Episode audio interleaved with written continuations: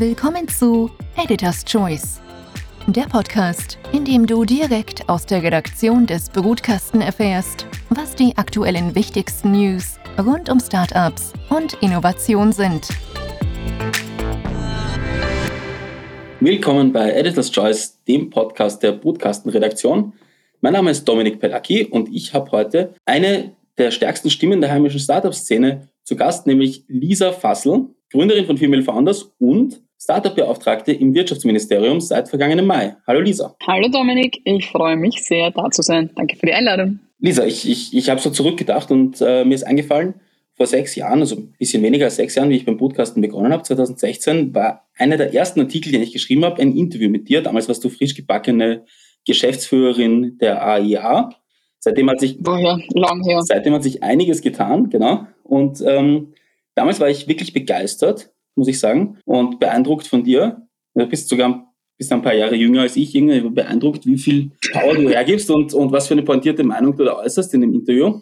Und jetzt bist du seit vergangenem Mai Startup-Beauftragte. Und ich muss sagen, ich bin wahrscheinlich nicht der Einzige in der Szene, muss ich ein bisschen gemein sein, der sich gedacht hat, irgendwie, du hast immer so eine starke Stimme gehabt. Und seit du Startup-Beauftragte bist, habe ich das Gefühl, ich höre weniger von dir. Warum? Also ich hoffe, das ist jetzt nicht dein doch nur irgendwie netter Weg, mir zu sagen, dass ich alt und abgebrüht worden bin. Nein, das Fall nicht. Ich habe ich, ich hab das, Gefühl, ich hab das Gefühl, dass dich aus irgendeinem Grund zurückgehalten. Ja, das ist ja tatsächlich richtig, ähm, weil ich versuche ganz gern, vor allem wenn man dann in so ein System mal eingebunden ist oder Einblicke hat, irgendwie rauszufinden, warum funktionieren die Sachen so, wie sie funktionieren. Und das stimmt, bevor ich diese Rolle gehabt habe, war es irgendwie leichter auch von außen zu sagen, hey Leute, das funktioniert nicht, das funktioniert nicht, das funktioniert nicht. Und jetzt habe ich seit letzten Mai irgendwie den Einblick, wie dann die Dinge ablaufen, wie Prozesse sind, wie dann so politische Entscheidungsfindung funktioniert und vor allem, wie man Dinge durchbringt. Und das war ein Lernprozess. Let's put it this way, weil es funktioniert anders, als man sich das wahrscheinlich von außen vorstellen würde. Vielleicht zu einem gewissen Grad nicht. Und deshalb war es für mich einmal wichtig zu verstehen, okay, wie ist das, wie ist die Situation und was kann man tatsächlich machen. Und ich habe wahrscheinlich tatsächlich auch mehr Empathie für die Menschen entwickelt, die politisch aktiv sind und in diesen Funktionen sind und in den Ministerien sind, weil man muss ganz ehrlich sagen, das ist wirklich nicht leibernd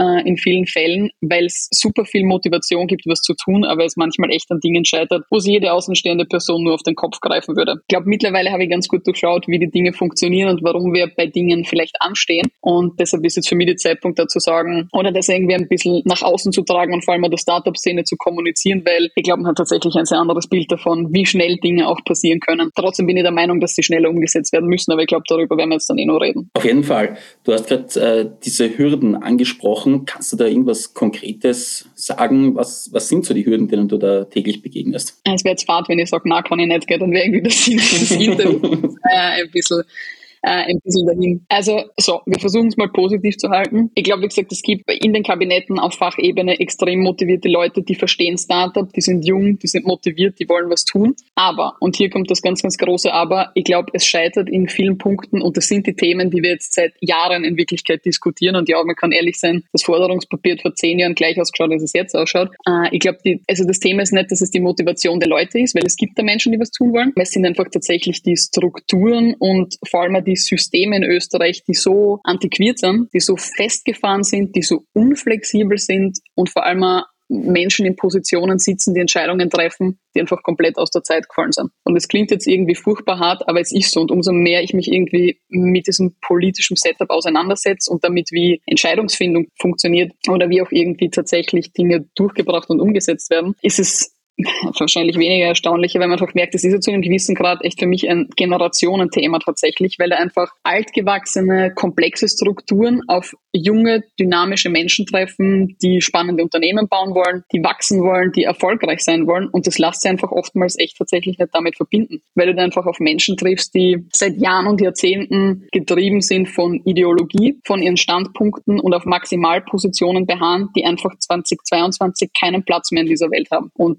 ich glaube, da würde ich mir, wenn ich mir was wünschen kann, tatsächlich wünschen, dass man sich da mehr auf diese Generation, die danach kommt, auch einlässt, weil ich glaube, sonst haben wir einfach so massive Probleme an diesem Standort und ich glaube, die Menschen, die jetzt Zukunft gestalten, sollten nicht die sein, die diese Rahmenbedingungen mit verändern. Also das ist vielleicht so in, in a nutshell das, was mir immer mehr auffällt. Also wo ich eigentlich gehofft hätte, dass das einfach nicht so steif ist, dass es nicht so komplex ist, Dinge zu verändern und dass da vor allem nicht solche krassen Welten aufeinander prallen. Aber es ist wirklich, es ist wirklich krass. Und wenn man das mal miterlebt, ist das extrem ernüchternd tatsächlich. Ja. Wie kann ich mir das konkret vorstellen? Ich meine, du bist ja als Startup-Beauftragte ehrenamtlich tätig, das heißt, du kriegst keine Bezahlung dafür. Ich glaube, dafür mhm hackelst du ordentlich rein, so habe ich das mitbekommen. Aber wie kann ich mir das vorstellen? Wie ist dein, unter Anführungszeichen, Alltag als Startup-Beauftragter, der ja nur ein Teil deines Alltags ist? Du bist immerhin Female Founders Gründer, ihr habt eine Wahnsinns, ein Wahnsinnswachstum gehabt in den vergangenen Monaten mit Female Founders, also da hast du wirklich genug andere Dinge auch noch zu tun. Aber wie, wie kann ich mir das jetzt vorstellen? Was machst du als, als Startup-Beauftragte? Wie schaut das aus? Und wie kommt es dann in diese, wie kommst du dann in diese Situation, wo du da quasi äh, an irgendwelche Leute gerätst, bei denen du auf Granit beißt mit deinen Vorstellungen? Voll. Also danke, dass du das nochmal rausstreichst, weil ja, mein Haupttag ist und muss auch, weil es ist meine größte Verantwortung. Ich habe Female Founders gewidmet sein und dem Team, mit dem wir arbeiten. Und das sind mittlerweile 19 Leute unter den Personen, die unsere Partner sind oder mit denen wir irgendwie Dinge auf die Beine stellen. Und dann kommt diese Funktion als Startup-Beauftragte on top. Und wenn mir das nicht zu 100% Spaß machen würde und ich nicht zu 100% davon überzeugt wäre, dass ich was bewegen kann, ganz ehrlich, dann würde ich das wirklich nicht machen, weil es gibt sonst kein Incentive, das zu tun. Und wenn man irgendwie glaubt, okay, diese Position ist wahnsinnig glamorous und man ist irgendwie in den Medien, also das ist für mich persönlich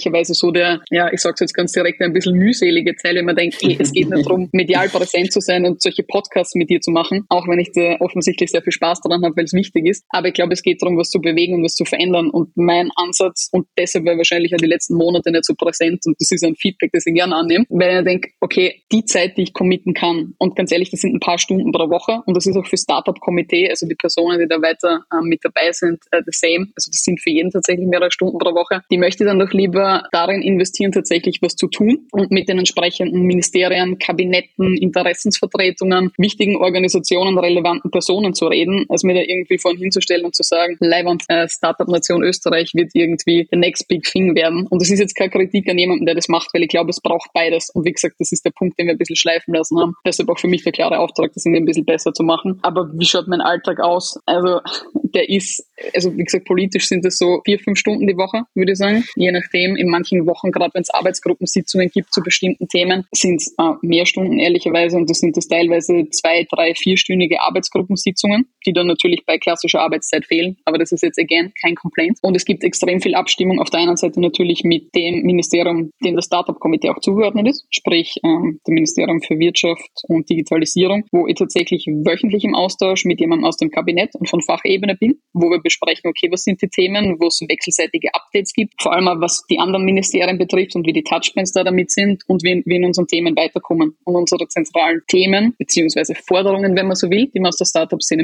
mitgenommen haben, sind halt genau diese Themen, die wir alle kennen. Es ist äh, die neue Rechtsform, Beteiligungsfreibetrag, vielleicht noch ein Dachfondskonzept äh, oder ein anderes Vehikel, um auch das Thema Venture Capital in Österreich zu bewegen. Und das ist jetzt ganz aktuell das Thema Rot-Weiß-Rot-Karte, of course. Das heißt, was passiert? Ich versuche einfach, und das war meine Hauptarbeit tatsächlich in den letzten Wochen und Monaten, auch die Kontakte zu anderen Ministerien aufzubauen, weil das sind halt nicht nur Themen, die in einem Ministerium liegen, sondern das sind komplexe Themen, die komplexe Lösungen brauchen und wo es viele Organisationen und Menschen gibt, die da mitreden. Und ich glaube, das war mal wichtig, Bewusstsein zu schaffen, dass Startup nicht ein Nischenthema ist, das irgendwie fünf Leute in Österreich tangiert, sondern dass wir von den Leitbetrieben reden, die einfach in Zukunft die Arbeitsplätze schaffen werden und die die Wertschöpfung in diesem Land sicherstellen werden. Und dieses Awareness bilden und das zeigen, dass wir von wirtschaftlicher Relevanz reden, von Arbeitsplätzen, von Standardpositionierung, war echt extrem viel Arbeit, weil es einfach für viele andere Ministerien noch nie Touchpoints mit dem Thema gegeben hat. Und es war irgendwie überraschend, ehrlicherweise, dass man dann mit den Basics anfängt. Äh, aber das war offensichtlich die notwendige Grundlage. Und jetzt gibt es Gott sei Dank schon in einige Ministerien, in einige Ministerien richtig, richtig gute Kontakte und wirklich Ansprechpartnerinnen, die das Thema extrem ernst nehmen und die ja was tun wollen. Das heißt, für uns ist jetzt der nächste Step als Komitee, da ein bisschen die Fäden zusammenzuführen und zu schauen, dass man da einfach auch überparteilich und über die Ministerien hinweg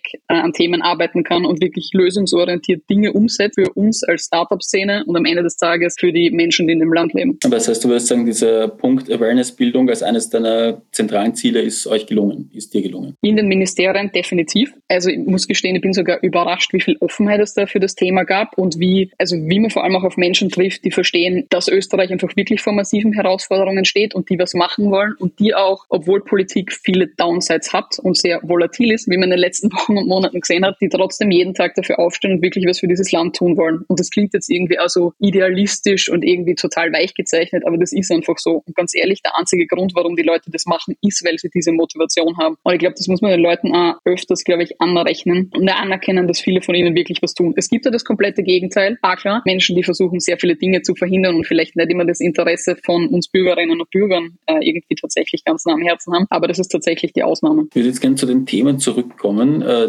die du schon angemerkt hast, mhm. neue Rechtsform. Da wissen wir, dass da in, im Hintergrund einiges passiert, dass da in den Ministerien äh, dran gearbeitet wird. Rot-Weiß-Rot-Karte zum Beispiel, ein Thema, das du auch angesprochen hast, ist etwas, wo man irgendwie zumindest nach außen hin nicht gemerkt hat, dass da momentan viel in den Ministerien passiert. Wie ist das? Du hast die Themen am Radar. Passiert bei all diesen Themen irgendetwas zumindest? Geht da irgendwas weiter? Oder gibt es welche, wo du, wo, ja. wo, du hingehst und sagst, das hätte ich gerne und die sagen, mm -hmm, mm -hmm, ja, mach mal irgendwann. Also da ein kritischer Kommentar dazu. Ob das dann wirklich ankommt, was ich mir alles vorstelle, I don't know. Ganz ehrlich, ich glaube, manchmal gehen den Leuten einfach furchtbar am Geist und das wird niemanden, der mich kennt, tatsächlich überraschen. Ich glaube, also das Motto, dass der stete Tropfen tatsächlich den Stein höhlt. Aber in den meisten Fällen, ja, kommt das an und es wird daran gearbeitet. Und es wird auch, und ich weiß, das ist immer so ein bisschen die Diskrepanz zwischen, was passiert hinter den Kulissen und was wird irgendwie kommuniziert. Aber es wird an all diesen Themen tatsächlich gearbeitet. Und ich habe, und ich verfolge jetzt dieses politische Thema, nicht der Startup-Beauftragte, aber davor schon in der Rolle der AIA doch ein bisschen intensiver. Ich habe noch nie das Gefühl gehabt, dass sich so intensiv mit dem Thema auseinandergesetzt wird. Also definitiv. Wenn ich das Gefühl nicht hätte, again, würde ich das auch nicht machen, weil dann wäre irgendwie, also das wäre einfach eine Verschwendung von meiner Zeit und von der vom Startup-Komitee. Let's face it. Also wenn wir das Gefühl hätten, wir rennen irgendwie nur gegen Wände, äh, würden wir irgendwann damit aufhören, hoffentlich, weil der Lerneffekt groß genug ist, dass wir uns ständig den Schädel anhaben. Aber nein, also da wird dran gearbeitet. Beim Thema neue Rechtsform, ja, das diskutieren wir jetzt seit Monaten, wahrscheinlich seit einem Jahr ein bisschen länger. Würde ich mir wünschen, dass das schneller geht, 100 Prozent, weil ich glaube, wir müssen einfach schneller sein. Aber auch da sieht man, dass wir mit einer Geschwindigkeit aus der Startup-Szene kommen, die einfach diese politischen Strukturen überfordert in vielen Fällen. Also wirklich, weil es einfach Geschwindigkeiten und Welten sind, die aufeinanderprallen, die krass sind und krass unterschiedlich sind. Und ich glaube, da hat sie was getan. Also ich glaube, die Überforderung ist äh, an unterschiedlichen Stellen kleiner geworden und auch der Speed und man kennt sich irgendwie besser und weiß, wie Dinge ablaufen. Aber da werden wir meiner Ansicht nach und was mein aktueller Stand ist, im ersten Quartal tatsächlich nur ein Ergebnis sehen, was cool ist. Again, ich glaube es dann erst, wenn es tatsächlich da ist und wenn alles beschlossen ist und wenn dann das erste Unternehmen gegründet wird in dieser Rechtsform. Aber da ist man auf einem Weg und da gibt es äh, wirklich Leute, die vielleicht auch gegen Parteiinteressen ganz massiv für Innovation und für Veränderung stehen. Beim Thema Beteiligungsfreibetrag da super positive Signale aus dem Finanzministerium zum ersten Mal, nämlich auch handfeste. Again, muss nichts heißen. Also das Unlearning der letzten Monate, nur weil alle irgendwie der Konsens oder den Konsens erreicht haben, dass was passiert, heißt das nicht, dass es dann tatsächlich passiert. Und äh, ja, beschlossen ist es dann erst, wenn es tatsächlich durch ist. Aber auch da definitiv Fortschritt. Und beim Thema Rot-Weiß-Rot-Card, was für uns auch das aktuellste Thema ist, weil man einfach merkt, okay, es ist wirklich kurz vor zwölf und wir müssen jetzt wirklich mal was tun. Aber da gibt's die Awareness und das findet natürlich auch niemand lustig, wenn ständig Beschwerde-E-Mails überall eintrudeln. Also das macht natürlich auch was mit den Leuten. Deshalb ja, da gibt's die Bereitschaft, was zu tun. Das ist wahrscheinlich insofern das komplexeste Thema, weil da vier oder fünf Ministerien mitreden und das ist natürlich der Super-GAU, ähm, weil das die Komplexität, wie gesagt, nicht reduziert. Aber auch da gibt's die Bereitschaft, was zu tun, weil einfach erkannt wird, dass das eins der zentralen Themen ist, nicht nur für die Startup-Szene, sondern generell für die Wirtschaft und in allen Bereichen.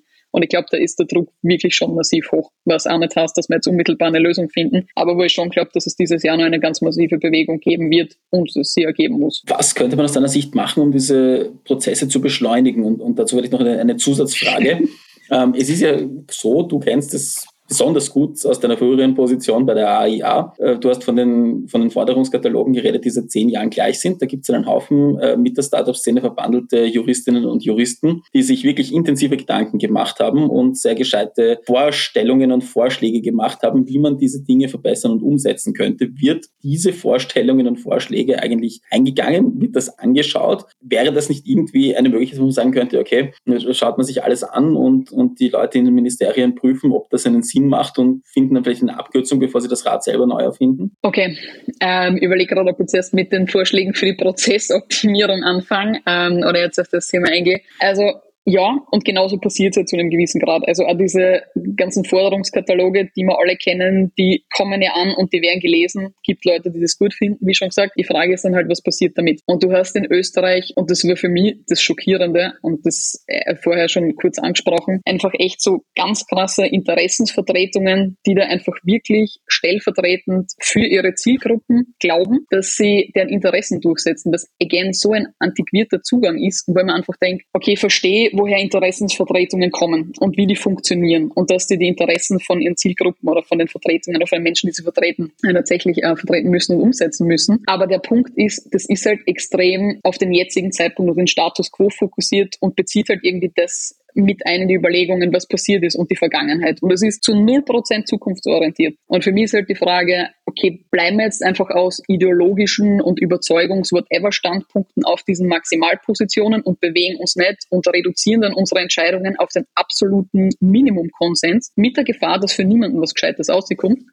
Oder machen wir einfach tatsächlich was Fortschrittliches? Und in vielen Diskussionen, und das betrifft jetzt, sage ich explizit nicht nur das Thema neue Rechtsform, hat man genau das Gefühl, dass genau das passiert. Man verhandelt sich einfach zu Tode, findet irgendwie mit allen den Konsens, was in einer Demokratie selbstverständlich ist und notwendig ist. Aber es kann halt nie das Ziel sein, einen Minimalkompromiss zu finden, der für niemanden eine brauchbare Lösung ist, wo dann was rauskommt, was keiner braucht. Ich glaube, da gibt es eine schon, österreichische Lösung für das. Ja, wahrscheinlich. Und jetzt verstehe ich, was das heißt. Und ganz ehrlich, ich sag's, weil die österreichische Lösung interessiert halt niemanden auf diesem Planeten. Und ich habe halt das Gefühl, dass durch diese Ideologiegetriebenheit, dass wir einfach echt vergessen, dass die Zukunft anders ausschauen wird. Und für mich ist halt die Zeit von diesen, von dieser massiven Interessens- oder mein absolutes Hasswort Klientelpolitik einfach vorbei. Weil wir stehen vor den größten Herausforderungen, die wir jemals gesehen haben auf diesem Planeten, nicht nur als Land, sondern insgesamt. Und wir beschäftigen uns halt mit Fragen, die einfach so aus dem letzten Jahrtausend sind, dass es irgendwie schlimmer nicht mehr geht. Und da denke ich mir echt, liebe Leute, ihr setzt gerade die Zukunft von nachkommenden Generationen aufs Spiel, wegen einer Ideologie, die einfach tatsächlich nicht mehr zeitgemäß ist und die einfach die Welt, in der wir leben und in der wir in Zukunft leben und in der unsere Kinder und Enkelkinder leben, die, die wird einfach anders ausschauen und das bildet es einfach tatsächlich nicht mehr ab. Und das ist was, wo ich sage, ah, offensichtlich emotionalisiert man das, wie man äh, das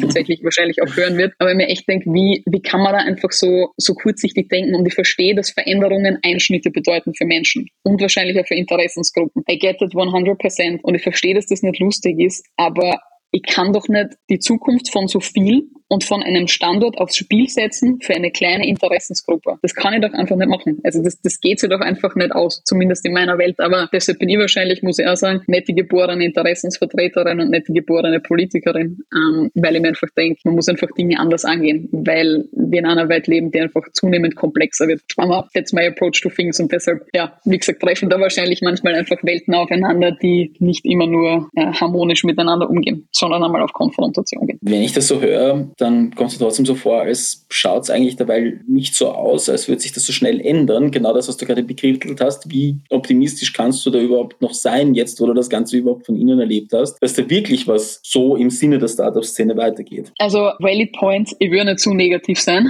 aber ich glaube, man muss einfach ein realistisches Bild vermitteln, weil, und das macht mich wieder optimistisch, ich glaube, es gibt Leute innerhalb des Systems, die was verändern wollen und was ich schon sehe, wir alle können das System wie Politik, wie Entscheidungsfindung in diesem Kontext passiert verändern, weil wir alle haben tatsächlich eine Stimme. Wenn wir wählen gehen, wir können uns jeden Tag in sozialen Medien, in anderen Medien, wenn wir in Austausch mit anderen Menschen sind, für die Dinge einsetzen, die wir als wichtig empfinden und schon zu einem Movement werden. Also ich glaube, wir können da alle einen Beitrag dazu leisten. Gleichzeitig müssen wir uns halt schon, oder das ist für mich so eine Beobachtung jetzt auch in der Politik, wer geht denn in die Politik? Das sind wahrscheinlich nicht unbedingt die Leute, die tatsächlich daran interessiert sind, schnell Dinge zu verändern, weil die machen ihre Sachen einfach und die sind wahrscheinlich von diesem System abgeschreckt. Und ich finde, das ist eine Entwicklung, die wirklich furchtbar ist, weil was bleibt denn dann über? Nicht unbedingt die Menschen, die man dann wahrscheinlich auch in politischen Funktionen sehen will. Weil ich denke mir, das ist eigentlich total schade. Man hat schon ein paar Leute in der Startup-Szene gesehen, die in der Politik aktiv waren, in Funktionen gehabt haben, die aus Gründen, die nachvollziehbar sind, wieder gegangen sind. Weil, und es ist tatsächlich größter Respekt für jede Person, die sich in die Öffentlichkeit stellt, vor allem in einer politischen Funktion. Das ist einfach wirklich auch kein lustiger Job. Let's face it, du kannst das in vielerlei Hinsicht einfach nur falsch machen. Du wirst ständig angefeindet. Äh, ständig gibt es irgendwie nur Kritik an den Dingen, die man macht. Manchmal ist sie berechtigt, kann man auch dazu sagen. Aber ich verstehe, dass man sich da gut äh, überlegt, ob man das machen will oder nicht. Und dass wir uns dann einfach wahrscheinlich auch als Bevölkerung selber an der Nase nehmen müssen, wie wir auch mit dieser Funktion als Politikerinnen und Politiker tatsächlich umgehen und wie wir diese Menschen behandeln. Aber warum bleibe ich optimistisch? Ich glaube, es gibt keine andere Möglichkeit. Weil wenn wir jetzt alle den Dummste ausrufen und irgendwie sagen, okay, es geht nichts weiter, dann wir fuck hätte jetzt wahrscheinlich nicht so direkt sagen sollen, aber das bringt ja nichts. Weil schau, aber das ist grundsätzlich, glaube ich, meine Lebenseinstellung und deshalb bin ich wahrscheinlich auch Unternehmerin und in der Startup-Szene aktiv. Wenn ich nicht glauben würde, dass man was verändern kann, dann, wie gesagt, würde ich das alles nicht machen und dann würde man wahrscheinlich auch nicht Female Founders machen, wo wir uns ja auch eine große Challenge ausgesucht haben, nämlich das Thema Diversität in diesem ganzen Startup-Ökosystem. Also ich glaube, A, es gibt keine Alternative als optimistisch zu sein und B, sehe einfach, wie gesagt, dass es Menschen gibt, die diese Einstellung teilen und die einfach machen und against all odds Tag und Nacht dafür eintreten, dass sich was verändert. Und ich finde, es ist einfach bemerkenswert, ähm, dass es die gibt und da freue ich mich, wenn man einen Beitrag dazu leisten kann. Und ich würde eigentlich viel mehr Menschen dazu auffordern, das aufzumachen und nicht nur typisch österreichisch zu jammern und irgendwie aufzuzeigen, was alles schlecht ist, sondern auch selber mal was zu tun. Das bringt mich zu einem weiteren Punkt, den wir auch in unserem Vorgespräch besprochen haben. Du hast es vorher gerade erwähnt. Du bist, du hast, du hast gesagt, ich bin nicht die geborene Interessensvertreterin, das weiß ich gar nicht, vielleicht, vielleicht bist du sogar sehr gut da drin. Was aber auf jeden Fall der Fall ist, ist, die Startup-Szene hat äh, keine Interessensvertretung in dem Sinne. Austrian Startups, von dem man es vielleicht manchmal glauben würde, sagt explizit, nein, wir sind keine Interessensvertretung. Sollte es deiner Meinung nach so etwas geben, sollten sich die Leute, die bereit sind, sich politisch zu engagieren, sich einzubringen und eine, ihre Stimme zu erheben für die Sache, äh, sollten sich die in einer Interessensvertretung zusammenfinden? Komplexe Frage, komplexe Antwort. I guess. Hättest du mich vor wahrscheinlich sechs Monaten gefragt oder wann auch immer ich Startup beauftragt geworden bin, hätte ich wahrscheinlich gesagt, na, weil Interessensvertretungen per se sind sehr oft damit beschäftigt, sich um sich selber zu kümmern und nicht unbedingt die Interessen der eigentlichen Menschen zu vertreten, die sie vertreten sollten. Mittlerweile, und das sehe ich jetzt einfach aus meinem Daily Job, unter Anführungszeichen, als Startup-Beauftragter, du musst, wenn du was verändern willst und umsetzen willst, einfach dranbleiben und im ständigen Austausch mit Menschen sein, ständig mit ihnen reden und dahinter sein. Und ich glaube, das kann man einfach schwer machen, auch ehrlicherweise in meiner Funktion, wenn man einfach nur einen anderen Job hat oder Unternehmerin ist und irgendwas anderes macht und das nicht Vollzeit machen kann. Weil es ist ein Thema, das ich bei mir sehe, ja, investiere vier bis fünf Stunden pro Woche. That's fine. Und das ist irgendwie ein, ein Zeitfenster, das sich manchmal besser ausgeht, manchmal schlechter. Aber ich glaube, man müsste in Wirklichkeit viel mehr Zeit investieren und einfach viel mehr dahinter sein, viel mehr Verbindungen zwischen Menschen schaffen, mehr Anknüpfungspunkte suchen und wie andere Interessensvertretungen auch Themen einfach gezielt dahinter angehen und ständig dahinter sein. Aber wie gesagt, ich glaube, das kann man nur machen, wenn man tatsächlich nichts anderes den ganzen Tag macht. Gleichzeitig glaube ich, dass das System Interessensvertretungen, und das haben wir ja vorher schon diskutiert, zu einem gewissen Grad einfach nicht mehr zeitgemäß ist. Das heißt, man braucht wahrscheinlich eine Lösung in between. Aber ja, ich glaube, es wird jemand brauchen, der tatsächlich den ganzen Tag nichts anderes macht, als die Themen dieser jungen, innovativen, nachkommenden Generation zu vertreten. Ich glaube, das wäre wichtig. Wie das ausschauen kann, I don't know. Also verstehe, dass Austrian Startup sagt, wir sind keine Interessensvertretung, weil es ist halt kein Geschäftsmodell. Außer machen Zwangsmitgliedsbeiträge. Aber that's a, that's a different story. Das heißt, die Frage ist, wie kann man denn diese Person oder Position tatsächlich auch finanzieren? Und das ist schwierig. Aber vielleicht kann man sich der Startup-Szene was überlegen. Weil ich glaube, das würde viele Dinge tatsächlich schneller vorantreiben und den Prozess vielleicht noch nicht optimieren, wie vorher diskutiert, aber tatsächlich zumindest extrem beschleunigen. Und Speed Kills, wie wir in der Startup-Szene wissen, sehen aus meiner Sicht in dem Prozess in der Politik. Liebe Lisa, danke für diese Offenheit. Ich glaube, du hast jetzt doch sehr viel von dem, was ich, was ich ganz am Anfang bekrittelt habe, aufgeholt jetzt in, in meiner Wahrnehmung. Gut. Und das sind 20 Minuten. Wow, okay, I'm happy. Das heißt, wirst wiederkommen oder auch nicht. Schauen wir mal, äh, wie so das Feedback ist. Apropos wiederkommen, wir, wir planen gemeinsam mit dir auch eine Gastkommentarsserie in den nächsten Wochen und Monaten, wo du einige der Themen, über die wir vorher, die wir vorher angeschnitten haben, die du vorher angeschnitten hast, genauer beleuchten wirst, wie es da vorangeht, was da die, der Stand der Dinge ist und möglicherweise auch, woran es hakt. Eine letzte Frage vielleicht noch in diesem Sinne.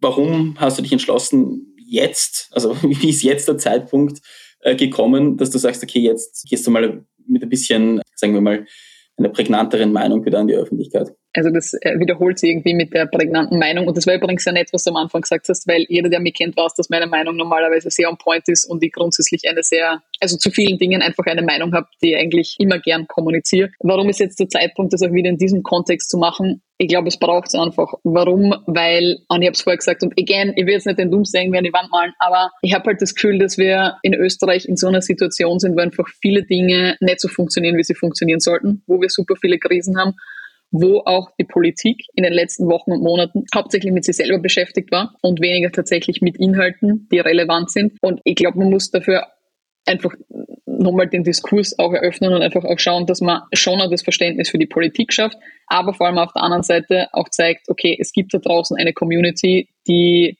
jetzt Veränderungen braucht und wo man nicht ein halbes Jahr warten können und nicht ein Jahr warten können, sondern wo man tatsächlich jetzt einen Nährboden braucht, der sinnvoll ist, weil jede Minute und jeder Tag, den wir jetzt verstreichen lassen, ist einfach Zeit, die wir uns in Wirklichkeit nicht leisten können, weil wir als Österreich, als Standort und als Szene in einer Competition sind, die nicht nur Europa betrifft und die einzelnen Mitgliedstaaten, sondern wo man über globale Themen spricht und globale Competition aus den USA und aus Asien kommt. Und wir können uns einfach nicht leisten, da noch mehr Zeit liegen zu lassen, weil das haben wir jetzt, wie vorher gesagt, zehn Jahre in Wirklichkeit gemacht. Und deshalb denke ich mir, okay, es ist einfach wichtig für Menschen wie mich, die irgendwie so an der Schnittstelle sind, die Position, die man da hat, auch zu einem gewissen Grad zu nutzen und einmal auch öffentlich Bewusstsein dafür zu schaffen, wie die Dinge laufen, warum sie nicht so gut laufen und aber gleichzeitig konstruktiv hoffentlich auch dann in den Kolumnen zu überlegen, what can we do und was können wir alles machen. Und ich weiß, dass es nicht die großen Milestones von einem Tag auf den anderen geben wird und die großen Veränderungen.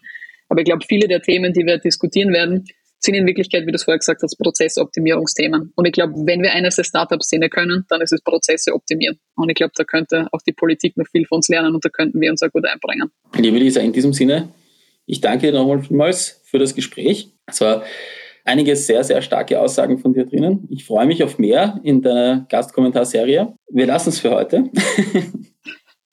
liebe we will be back. we will be back. Liebe Zuhörerinnen und Zuhörer, das können Sie wörtlich nehmen. Es kommt noch mehr. Dabei mal danke ich euch sehr fürs Zuhören und wir hören uns bald wieder in der nächsten Folge von Editor's Choice. Grüß euch. Das war Editor's Choice, der Podcast aus der Redaktion des Brutkasten. Wenn es euch gefallen hat, dann schickt uns Feedback, bewertet und abonniert uns. Danke fürs Zuhören und bis nächste Woche. Euer Brutkastenteam. team